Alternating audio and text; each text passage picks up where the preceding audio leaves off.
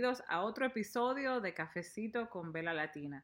Soy Vanessa Copes y nuestra invitada especial del día de hoy es Sara Jorge León. Es una actriz, escritora y productora de la República Dominicana. Graduada en psicología con concentración en drama y comunicaciones. Sus créditos cinematográficos incluyen papeles protagónicos en cortometrajes y papeles televisivos. Recientemente Sara publicó su última creación, Los niños nos dicen, por Instagram. Conmovida, tuve que conversar con ella para saber cuál fue la inspiración detrás de este nuevo proyecto.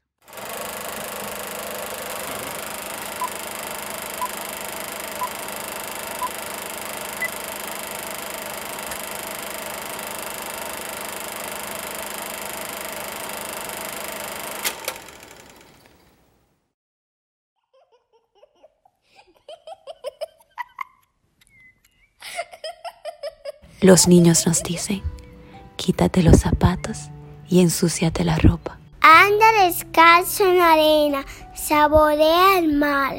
Que con un pedacito de mango, te prometo, sabe más rico. Cierra los ojos, siente la brisa tocarte la cara. Ríete hasta enseñar las muelas del juicio o del poco juicio, tal vez. Atrévete a cantar desafinado, a bailar a descompás a decir, Te amo, aunque no sea recíproco.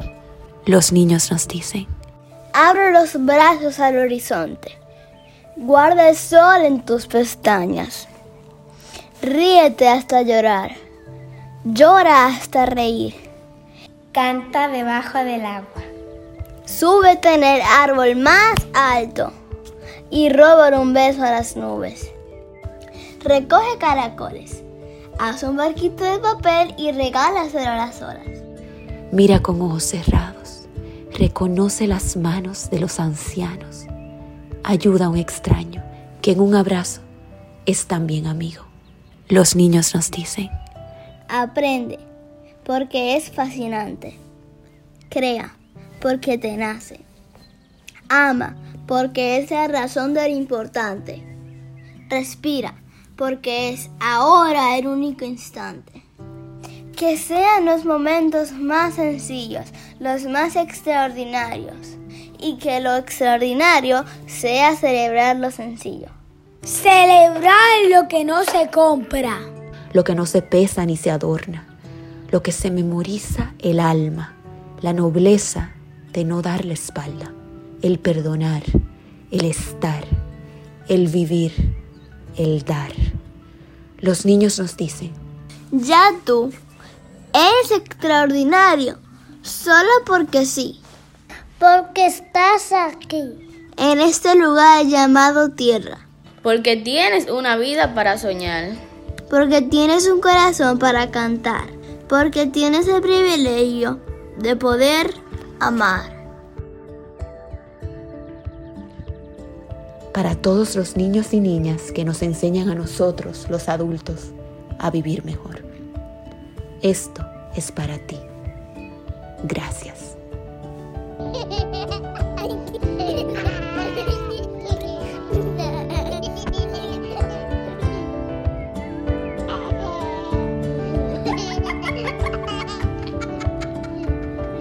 Aunque no sea recíproco. Aunque. No sea recíproco.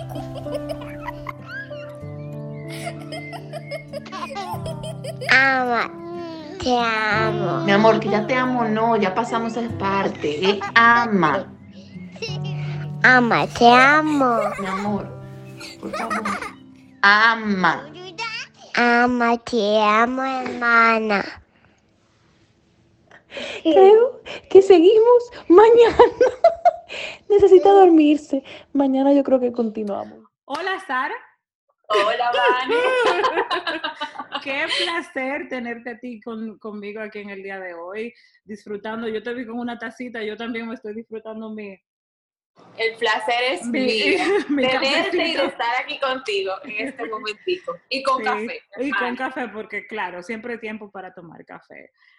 Cuéntame de este proyecto que yo me, me levanto súper temprano por la mañana todos los días y me encontré con este proyecto que has lanzado por Instagram, Los, los Niños Dicen. ¿Qué te motivó para iniciar este proyecto? Bueno, la verdad es que como todo lo bueno, surgió sin ninguna planificación. Ah, fue muy espontánea la manera en que sucedió que hiciéramos este proyecto juntos, eh, los niños, las madres de los niños y yo, porque, eh, bueno, las circunstancias que estamos viviendo a nivel mundial tienen a mucha gente en casa, las personas tienen el privilegio de poderse quedar en casa y no tienen que salir a trabajar y eso. Y, y muchas madres también están dando clases en casa a sus hijos. Eh, los colegios facilitan un programa y bueno, pues ellas las, lo siguen en la casa. Entonces, mis, eh, mis ahijados y también los hijos de mis primas, pues mis primas poniéndose creativas me han llamado varias veces, vamos a hablar hoy del tema de qué hay en otros países. Entonces ellos leen un libro, por ejemplo, eh, Lucas y, Oliver leyeron un libro de Nueva York, entonces yo vivo en Nueva York y ellos me dijeron que me querían llamar a hacerme preguntas. Entonces ha surgido como mucha conversación frecuente, que antes no era tan frecuente, porque, bueno, la rapidez de la vida y eso ahora hay tiempo para contar más. Entonces, eh, yo siempre eh, he tenido bueno, yo creo que yo no, no es nada particular para mí. Yo creo que la mayoría de las personas se sienten eh, conmovidas por, por los niños, porque los niños tienen un, lenguaje no común, o sea, la inocencia. Que no tienen filtro y dicen las cosas como son. La espontaneidad, la verdad con que manejan todo, la naturalidad con que manejan todo. Eh, entonces, en momentos vamos a decir, críticos o de crisis, siempre los niños como que yo siento que tienen el don de revelar la verdad de lo esencial, de lo importante.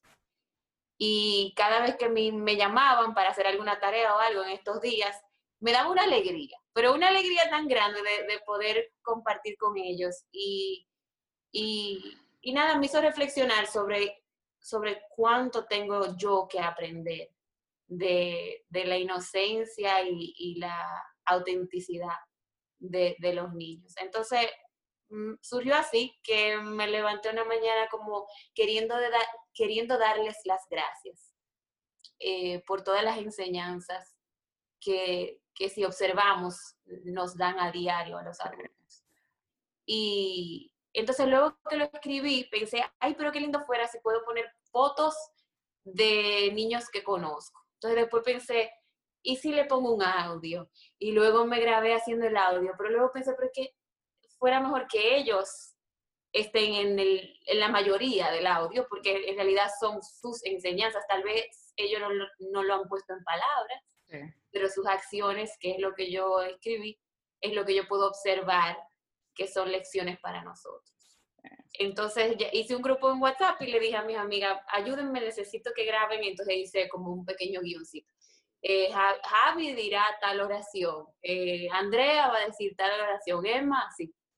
Y gozamos muchísimo, porque entonces las madres corrigiéndolo y como Bueno, al final del video está como un pequeño blooper incluido, que a mí eso me, me alegró el alma, porque real efectivamente, al tener hijos, entiendo que es así, o sea, hay días que, y sobre todo en estos momentos que todos estamos viviendo, Em, son difíciles y, son, eh, y, sacan de uno eh, cosas que tal vez uno, uno no pensaba que uno tenía por dentro. Sin embargo, una anécdota de un hijo mío, eh, al decirme o tomar el día de una manera distinta o verlo de una manera a través de sus ojos, realmente aliviana como que todo lo que está pasando y yo puedo respirar, me río y seguimos adelante. Es interesante que dijiste como estás observando a los niños y que, y que, o sea, y que de una manera espontánea en estos días lo has presenciado con tus familiares y demás, pero yo te conozco desde que tú eres bebé. Y lo que recuerdo es, ya me, me envejecí yo misma, pero... No, yo, eh, aquí se ha revelado algo. ya me envejecí yo misma, pero que yo recuerdo que tú siempre fuiste, tú siempre fuiste así tú siempre fuiste una de esas eh, niñas y, pequeñas que cuando entrabas a, a, un grupo de ya, de gente, de gente más grande que tú, eh, siempre dabas una anécdota o, tirabas una línea y todos nos mirábamos y decíamos, pero ¿y, quién es esta muchachita, Dios mío? ¿Y qué es lo que está pasando? Y tú siempre fuiste eh, de, y, qué interesante que ahora tú estás en ese lugar donde tú puedes aprender y también compartir las enseñanzas que, que estás teniendo en estos momentos y, y, y realmente utilizar a las personas que están cercanas a ti, que son las que te están eh, facilitando ese aprendizaje. Y como te digo, haberlo compartido de una manera pública como lo hiciste es importante, porque yo creo que a veces en el, en el afán de, de la privacidad y de cuidarnos y demás, eh, no sabemos el impacto que, que esas enseñanzas que son de familia pueden tener eh, un impacto mayor a nivel mundial, porque aquí me llegó, tú estás en Nueva York, y tú, pero yo, yo, yo pensaba que estabas en República Dominicana, ¿ves? que es de ahí donde viene la conexión nuestra, pero la verdad es que ha, ha tenido un alcance eh, maravilloso y espero que tú así lo has, eh, o lo estés recibiendo o te estés dando cuenta de que lo que has creado ha sido algo muy hermoso. Eh, y es un legado que se va a quedar con tus familiares y con todos nosotros, porque yo eh, lo he compartido bastante. Gracias.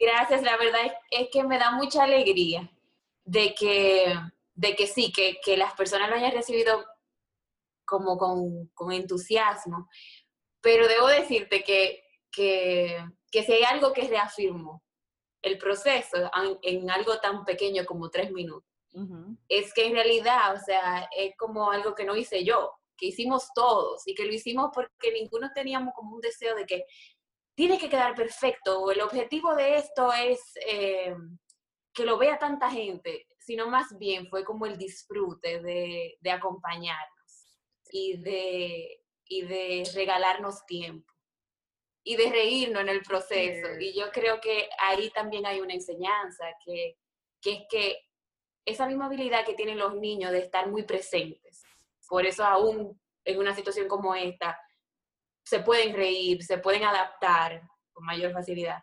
Así también en cada proceso que embarcamos tenemos la opción de, elegir estar un poco más presentes. Y, y nada, eso fue, fue un fue un esfuerzo colectivo que tuvo una, un final bonito. un final muy hermoso, de verdad. Y, yo te lo agradezco, como, como te decía antes de que empezáramos a grabar, como mamá, que uno a veces, eh, no es que uno toma a sus hijos por alto, ni mucho menos, pero que uno está tan, tan concentrado en el día a día que este esta eventualidad mundial lo que nos ha enseñado realmente, que es lo que yo digo, es una lección colectiva de que realmente tenemos mucho más tiempo del que decimos que, no tenemos, ¿verdad? Del que alegamos no tener, sí lo tenemos. Y cuando nos vemos forzados eh, a tomar pausa, entonces nos estamos viendo, con, conectando con, personas que, que teníamos años con las cuales no, no, conversábamos y, realmente, y es una lección en que lo que realmente es importante es esto, tener conversaciones, eh, el tiempo familiar, las amistades verdaderas, porque también entiendo que esto nos ha revelado, ¿verdad? Nos ha demostrado de qué estamos hechos, de qué están hechos los demás. Y, pero qué bonito, qué, qué, qué, hermoso y me encanta que este ha sido el motivo de que tú y yo nos volviéramos a reconectar después de tanto Ay, sí. Porque teníamos mucho tiempo diciendo, te voy a llamar, lo vamos a ver y demás. Pero vamos a entonces hablar un poquito de, de ti y de tu carrera y de todo lo que, lo que había acontecido en tu vida hasta este alto, porque estamos todos en pausa con todo. Eh, ¿Qué te motivó a ti para tomar el camino de la actuación eh, como carrera? Bueno, yo, yo creo que mayormente mi fascinación por, por, las por las historias, por contar historias, por escuchar historias y ver historias. Eh, y yo creo que eso fue un regalo que me dio mi mamá, porque mi mamá escribe, Eh, mi mamá fue maestra de literatura mucho tiempo, fue tu maestra. eh, I'm not y worthy. siempre I'm tuvo- not worthy. y siempre tuvo una, una pasión muy grande por, por contar historias. Yo creo que hasta como daba la clase, era medio eh, un escenario tipo teatro. sí. Eh, la verdad es que siempre tuve el, el- bueno, el privilegio de tener a, un- a una persona que me contara historias con mucha pasión desde muy pequeña. Entonces también ella tenía amor por el teatro y me llevaba mucho al teatro. Luego tuve el privilegio de conocer a doña Maricusa Ornes, quien, con quien pude hacer varias obras de teatro en Santo Domingo de niña y, y me encantaba no solo el- el estar en el escenario y bueno, y, y ser actriz en el escenario, pero también como lo que pasaba detrás. Los ensayos, cuando uno llegaba al teatro y ese olor como a polvo viejo, Y a un disfraz. frío horrible Sí, ajá. pero, pero ese universo como, como si hubiese un mundo dentro de, de un mundo, a mí me, me, me cautivaba. Entonces, nada, luego yo creo que la exposición a, a- a- muchas obras de teatro, luego cuando ya veníamos a, Nueva York, también mi mamá enfatizaba hacer de los viajes, ya sea de vacaciones o lo que sea, algo en que fuéramos mucho a, a museo, a teatro, etcétera, etcétera. Y mi papá también nos acompañaba fue algo como que siempre tuvo presente en mi vida. Y, y por ahí creo que fue que inició el deseo de contar historias, porque aunque obviamente me fascina ser actriz, la verdad es que también me, me gusta escribir, me gusta, eh, me gusta narrar, me gusta cualquier cosa que, que cautive la imaginación. Y Aunque a no ser sea en el mi- rol de actriz todo el tiempo. Y esa iba a ser mi siguiente pregunta, porque también escribes, o sea, ¿cuál rol entonces prefieres? Si no hay, te, te te gustan los dos, prefieres uno más que el otro. Yo, yo creo que me, me gustan los dos. Creo que, no creo. A medida que pasa el tiempo, la diferencia es que escribir es algo que tú puedes hacer no, no dependiendo de nadie. Porque tú estás en tu casa, tú, tú no necesitas más nada que a tu persona. Mientras que actuar conllevas, especialmente si es por el medio, te, te vas por el medio audiovisual, o sea, cine, televisión, necesitas eh, ya otros elementos. Tú dirás que puedes grabarte con una cámara, pero el punto es que contar una historia eh, con, eh, con el, el sombrero de escritora es más inmediato poderlo hacer que, que ser actriz. Actriz ya conlleva una producción, etcétera, etcétera. Entonces, yo siento que a medida que ha pasado el tiempo, he encontrado mucho refugio creativo en escribir cuando no estoy actuando. Entonces, no es que uno es mejor que otro, pero es una manera de yo mantenerme eh, inmersa en mi, en, mi, en mi mundo creativo y que, no, y que no se vuelva desconocido para mí.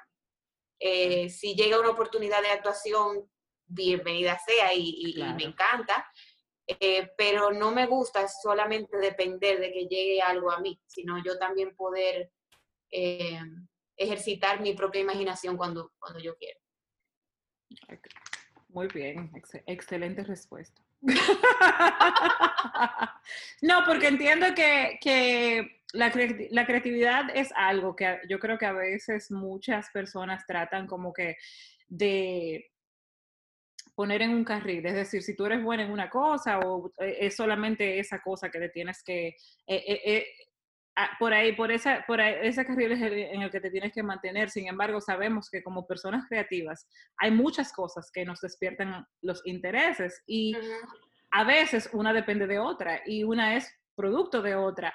Y en la vida, mientras uno esté persiguiendo uno de esos deseos, lo cual, eh, ya sea, porque este tipo de carrera a nivel de, de creatividad no es una carrera, es una carrera que conlleva, número uno, mucho tiempo de dedicación, eh, de estudio también, porque sé que no, esto no simplemente, por más sumergido que estés en ese ambiente, no es que tú eh, simplemente desarrollas la habilidad, te toca aprender y, y, has, y has mejorado, me imagino que tu, eh, tu forma de actuación, los diferentes géneros y demás, eso se toma, es como cuando yo escribía, porque yo también escribía, y mi amor por la lectura, quien lo despertó fue tu madre. Eh, eso, eso es inequívoco. ahí no, ahí eso no, creo que nadie que tuvo tu mamá como maestra puede decir lo contrario. Em, pero cuando decidí irme por una rama de escritura, o sea, siempre me gustaba hacer eh, que fuera yo quien estuviese contando las historias, no con personajes y demás, sino desde mi perspectiva y mi punto de vista. O sea, y todo eso toma eh, su propio rol y demás. Pero, ¿qué, cómo tú, dentro de las actuaciones que has tenido y en las películas que has actuado y los roles que has tenido, ¿entiendes que algún rol se ha parecido a ti de manera personal? ¿O siempre estás... Eh, actuando. O sea, cuando vas eh, y, ves el personaje, ese personaje no se parece en nada a ti, o te ha tocado un rol que sí, tú puedes decir, oh, yo entiendo perfectamente cómo manejar esta situación. Bueno, yo creo que, que parte de, de, lo que me inclina y me motiva a, a querer ser actriz o, hacer papeles nuevos es que de alguna forma es una conversación constante con, con lo más privado tuyo. Porque aunque nosotros a medida que crecemos vamos desarrollando lo que llamamos nuestra personalidad, y obviamente eso tiene muchos factores que influyen a que sea de una forma versus otra, que si la cultura, que si el entorno familiar, etcétera, etcétera. Hay en nuestra esencia de todo. Lo que pasa es que hay cosas que se expresan más y otras que se callan más. Y yo siento que cada personaje que llega a ti de alguna manera energética, tú lo atraes porque hay algo dentro de ti que, que necesita ser expresado a través de esa oportunidad artística. Sí, hay, sí he tenido la oportunidad de hacer personajes que se sienten más familiares, porque tal vez son las características que yo como Sara le presento al mundo con más cotidianidad. Pero aún los que se sienten distantes, para contarlos y vivirlos de una manera personal y que se sientan honestos y, y que tú te lo creas como audiencia, necesitan tener algo de tu verdad, porque si no, tú no te lo crees. Ni yo me lo creo. Exacto. Entonces, eh, a mí personalmente me gusta mucho cuando, cuando, recibo una oportunidad que no son las no son las que más suceden cuando te presentan un personaje que te reta, que te empuja a esos lugares que tal vez son tus sombras y que tú no los quieres ver tanto, o, que te avergüenza de alguna manera u otra exponerlos. Esos son los que a mí más me gustan, porque dentro de esa búsqueda hay una liberación grande. Me imagino. Y hay una oportunidad también de conectar con, con alguien que tal vez se identifique con esa verdad. Pero normalmente esos son los que vienen con menos frecuencia, porque normalmente los personajes que llegan a ti a nivel comercial tienen mucho que ver con lo que ya la persona que te ve concluye sobre ti o intuye sobre ti en los primeros tres segundos que, que, ve de ti, porque esa es, vamos a decir, la industria, te, te dan un type, por ejemplo, que si tú eres la profe hippie, tú siempre vas a estar eh, haciendo un personaje por esa vena, al menos que alguien venga y te dé una gran oportunidad y diga, mira, yo sé que a ti te ven así, pero yo, yo creo que tú tienes y te den como algo totalmente opuesto. Y yo creo que a cualquier persona creativa eso lo estimula muchísimo. Entonces, no sé si contesté tu respuesta, pero creo que, sí. respuesta larga para pregunta corta, no, pero eh, entiendo que es, em, es eh, todo lo que, o sea, son verdad, son muchas verdades dentro de lo que es la actuación. Yo no, eh, obviamente las, las, oportunidades que tuve de, de, actuación simplemente fueron las que tuve a, nivel de, de, colegio y demás. pero no, y creo que que hubiese sido muy buena actriz, porque yo creo que todo... 100%, porque me acuerdo, noches culturales. creo que lo hubiese hecho bien, pero es, es como dices, em, me parece algo em, impactante, o sea, simplemente, o sea, reconocer que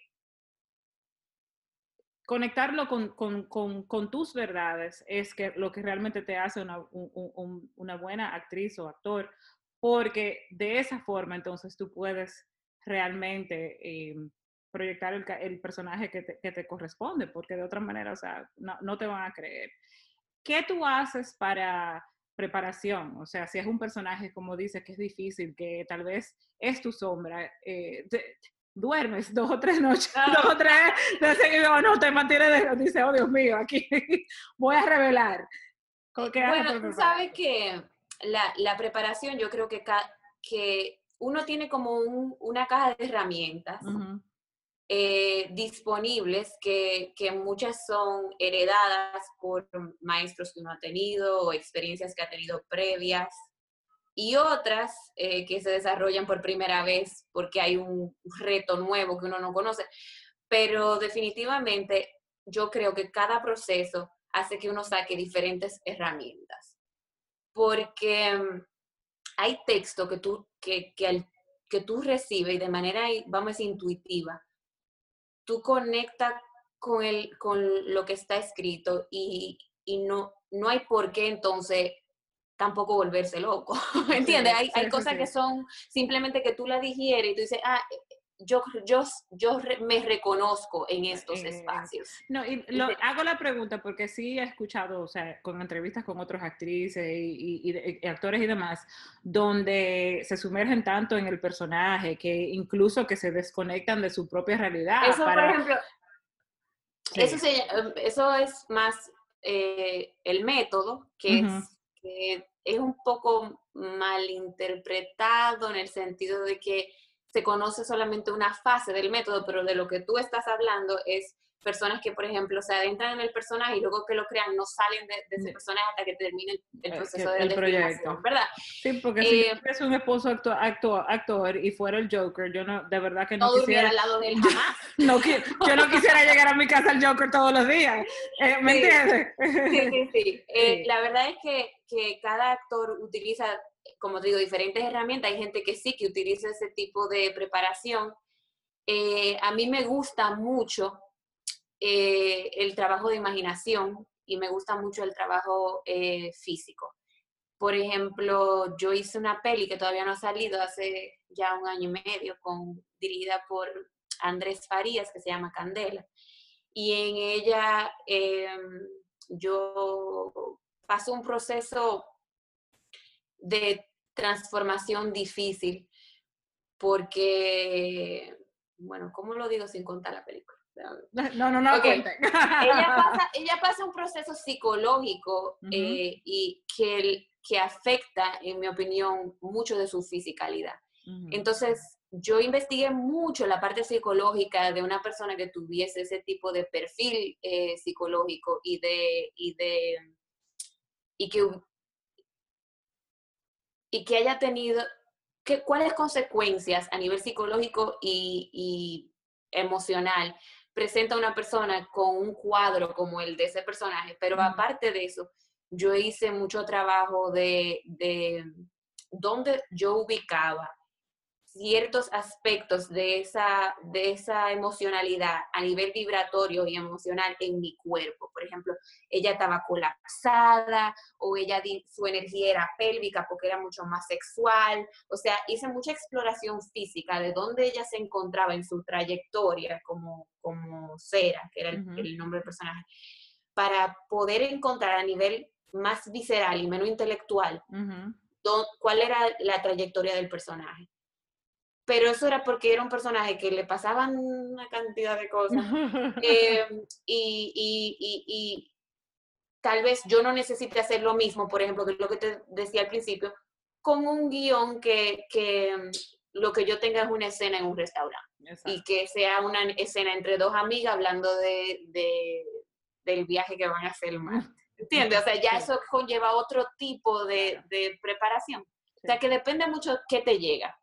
Y tú lo atacas con... Y, y yo creo que parte de, del reto es sentirse como cómodo, cómodo con el proceso de que de no saber, porque siempre al principio es como, ¿y ahora qué yo hago con esto? Y luego como de decir, bueno, no sé, pero vamos a comenzar. Entonces tú comienzas un diálogo con ese texto, con los espacios en el texto, con las partes que no están narradas. Por ejemplo, ese personaje no es un personaje solamente que existe en páginas 9, 8 y 17. Ese personaje existe entre esas páginas también. ¿Qué yo estoy haciendo mientras, mientras no esté escrito? Toda esa exploración es súper interesante y demanda diferentes herramientas. Ya. ¿Hay algún papel que no harías? O sea, o algún rol que no tomarías.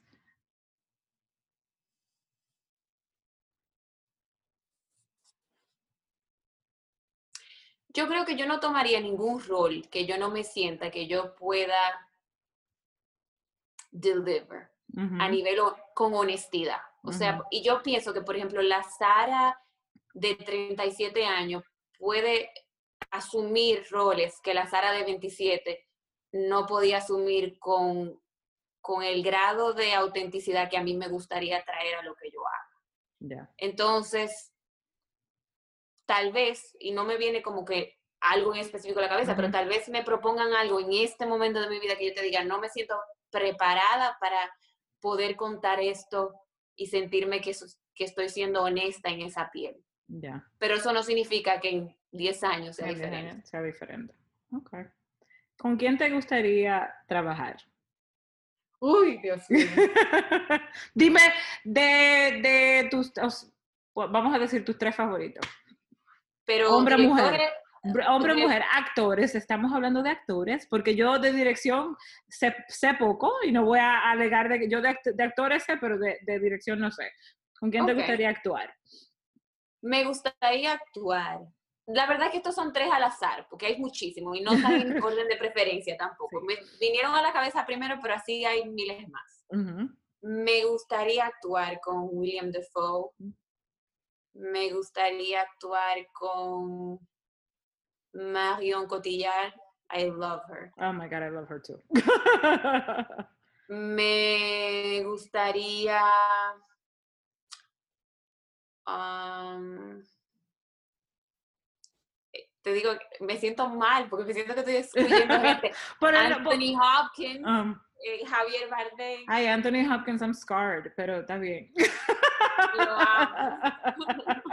pero no, muy, muy, muy buen actor, muy, muy bueno. Sí. No, yo creo que, que, que, de los grandes, así hay tantos que uno dice, wow, yo aprendiera tanto simplemente estando en un perímetro cercano a esta persona, observando lo que están Exacto, observando lo que están haciendo. Que la verdad es que son muchísimos, pero ahí hay algo. Sí. Te, em, leyendo tu biografía y demás, y eso sé que estás, eh, obviamente iniciaste muchos de tus trabajos en nuestra fabulosa y hermosa isla, República Dominicana. ¿Te interesaría o aspiras a seguir haciendo papeles que, que y te lo pregunto porque simplemente como que quisiera escuchar, porque yo misma con este trabajo que estoy haciendo ahora con Bela Latina, lo que me interesa es traer mucha luz de, de todos los talentos que existen en nuestra isla y que no han sido tan reconocidos a través del tiempo. O sea, eh, ¿te ves en ese, en ese rol tú o estás haciendo... Eh, algún intento. Lo, sé, que lo veo, obviamente, por lo que, lo que estamos viendo, por la, por la razón en la que nos conectamos con eh, el proyecto que iniciaste ahora por las redes, pero te ves tal vez escribiendo un, una película para el Ajá. La verdad es que en Santo Domingo hay un, una excelente estructura de incentivo fiscal a través de la ley de cine. Eh, obviamente ahora hay un paro eh, por la situación mundial que estamos viviendo, pero es eh, la ley de cine y el incentivo fiscal que ofrece ha, ha, dado oportunidad a, mucho talento, no solo a, desarrollar un producto que inicia localmente en República Dominicana, sino que, que, que es exportable. Inclusive muchas coproducciones entre países europeos. La misma Candela que yo hice es coproducción. Eh, y también hasta con producciones con Estados Unidos, eh, países en América del Sur. O sea que de alguna manera la experiencia de filmar en República Dominicana, ahora más aún que antes, te presenta una oportunidad de proyectarte a nivel internacional. Em, en cuanto a, mis proyectos personales, eh, hay varias ideas que, que, he estado explorando. Entre ellas, eh, tengo un, un, libro de poesías que voy a publicar a fin de año. Sí. Bueno, vamos a ver qué pasa, porque ahora con todo lo que está sucediendo, no sé. pero pero, qué fabuloso, qué chulo. Sí, que voy a publicar a fin de años y basado, y tengo una, un guion que está muy en pañales, basado en, no en las poesías, pero de alguna manera las poesías forman parte de, de este guion. Entonces eso es algo ya súper personal, una historia muy íntima, de dos o tres actores nomás, pero luego también tengo... Eh, algunos documentales que junto a, una amiga que quiero mucho y que tiene mucha experiencia en producción, de Cires Reyes, hemos eh, comenzado a trabajar. Eh, también tenemos varias ideas, una tiene que ver con una miniserie, mi hermana, que también es actriz, está ahora desarrollando una, una serie de, de, para la plataforma digital que es inspirada en, bueno, en su generación, sus amigas, eh, y está chulísima. Las dos muchachas que escribieron la serie son tremendas. Em, y nada, ya está ahora en, la parte de buscar los permisos y eso, pero ya tiene por lo menos una primera versión de guion y, está muy contenta con el proceso. Y estoy también asistiéndola de manera un poco más... Eh, cuando me necesite nada más. Pero estoy involucrada cuando sea necesario con ella. Porque la verdad que se ha tirado ese proyecto ella sola y, hasta ahora va súper bien. O sea que nada, estoy rodeada de cosas que están cocinándose, pero que todavía no están fuera del horno. No, pero eso, pero es importante mantenerse cocinando porque uno nunca sabe dónde, claro, tú sabes dónde uno va a parar. Y yo sé que la experiencia, por lo menos de lo que veo eh, en tus, en las redes sociales, es que siempre te has mantenido activa y siempre te has mantenido eh, dentro de tu arte y eso y demás enfocada, que eso es lo más importante. Em, ¿Qué palabras tienes para alguien que aspire a seguir los mismos pasos que tú a nivel profesional y, y qué les puedes decir? Porque esto es un, eh, como, eh, esto es un craft, ¿verdad? la, actuación, la escritura, eh, que como decía antes brevemente, o sea, conlleva de mucha, mucha dedicación y hay, hay gente que, y sobre todo gente joven, que se, se desaniman porque las, ah, las oportunidades tal vez no se presentan con la rapidez que aspiraban o que entendían que, que iban a suceder. ¿Qué les puedes decir a, aquellos que se están motivando. Yo creo que... Mm, ok.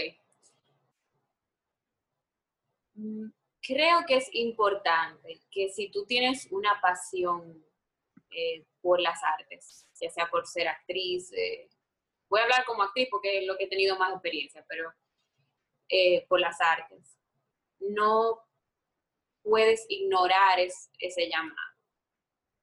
Pero también entiendo que el no ignorar ese llamado y, dedicarle como una planta que no le echa agua, dedicarle energía y tiempo diario y amor a eso que te apasiona.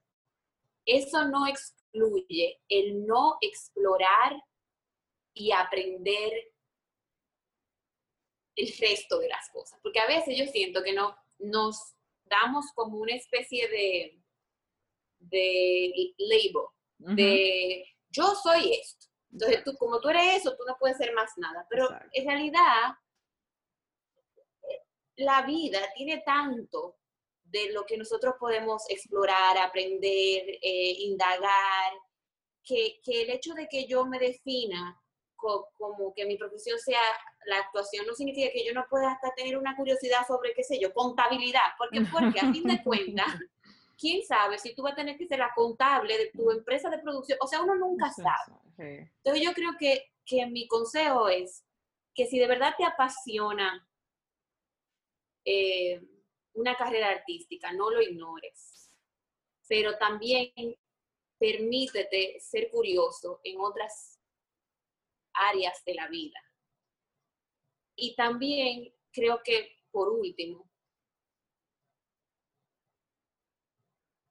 no validar si el proceso de, de exploración artística tuyo no es reconocido a nivel mundial o no sale en cinco revistas, como bueno o malo, porque no haya tenido la exposición que, uno proyecta como éxito.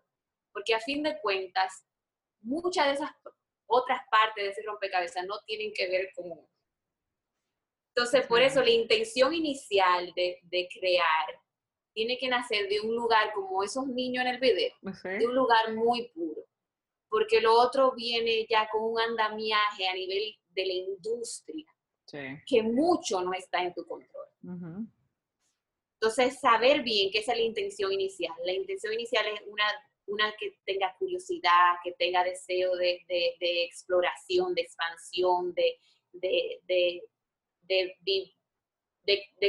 de, abrir la creatividad y el universo de, la imaginación tuya pero sin adherirte mucho a, que eso va a dar un resultado específico. Exacto.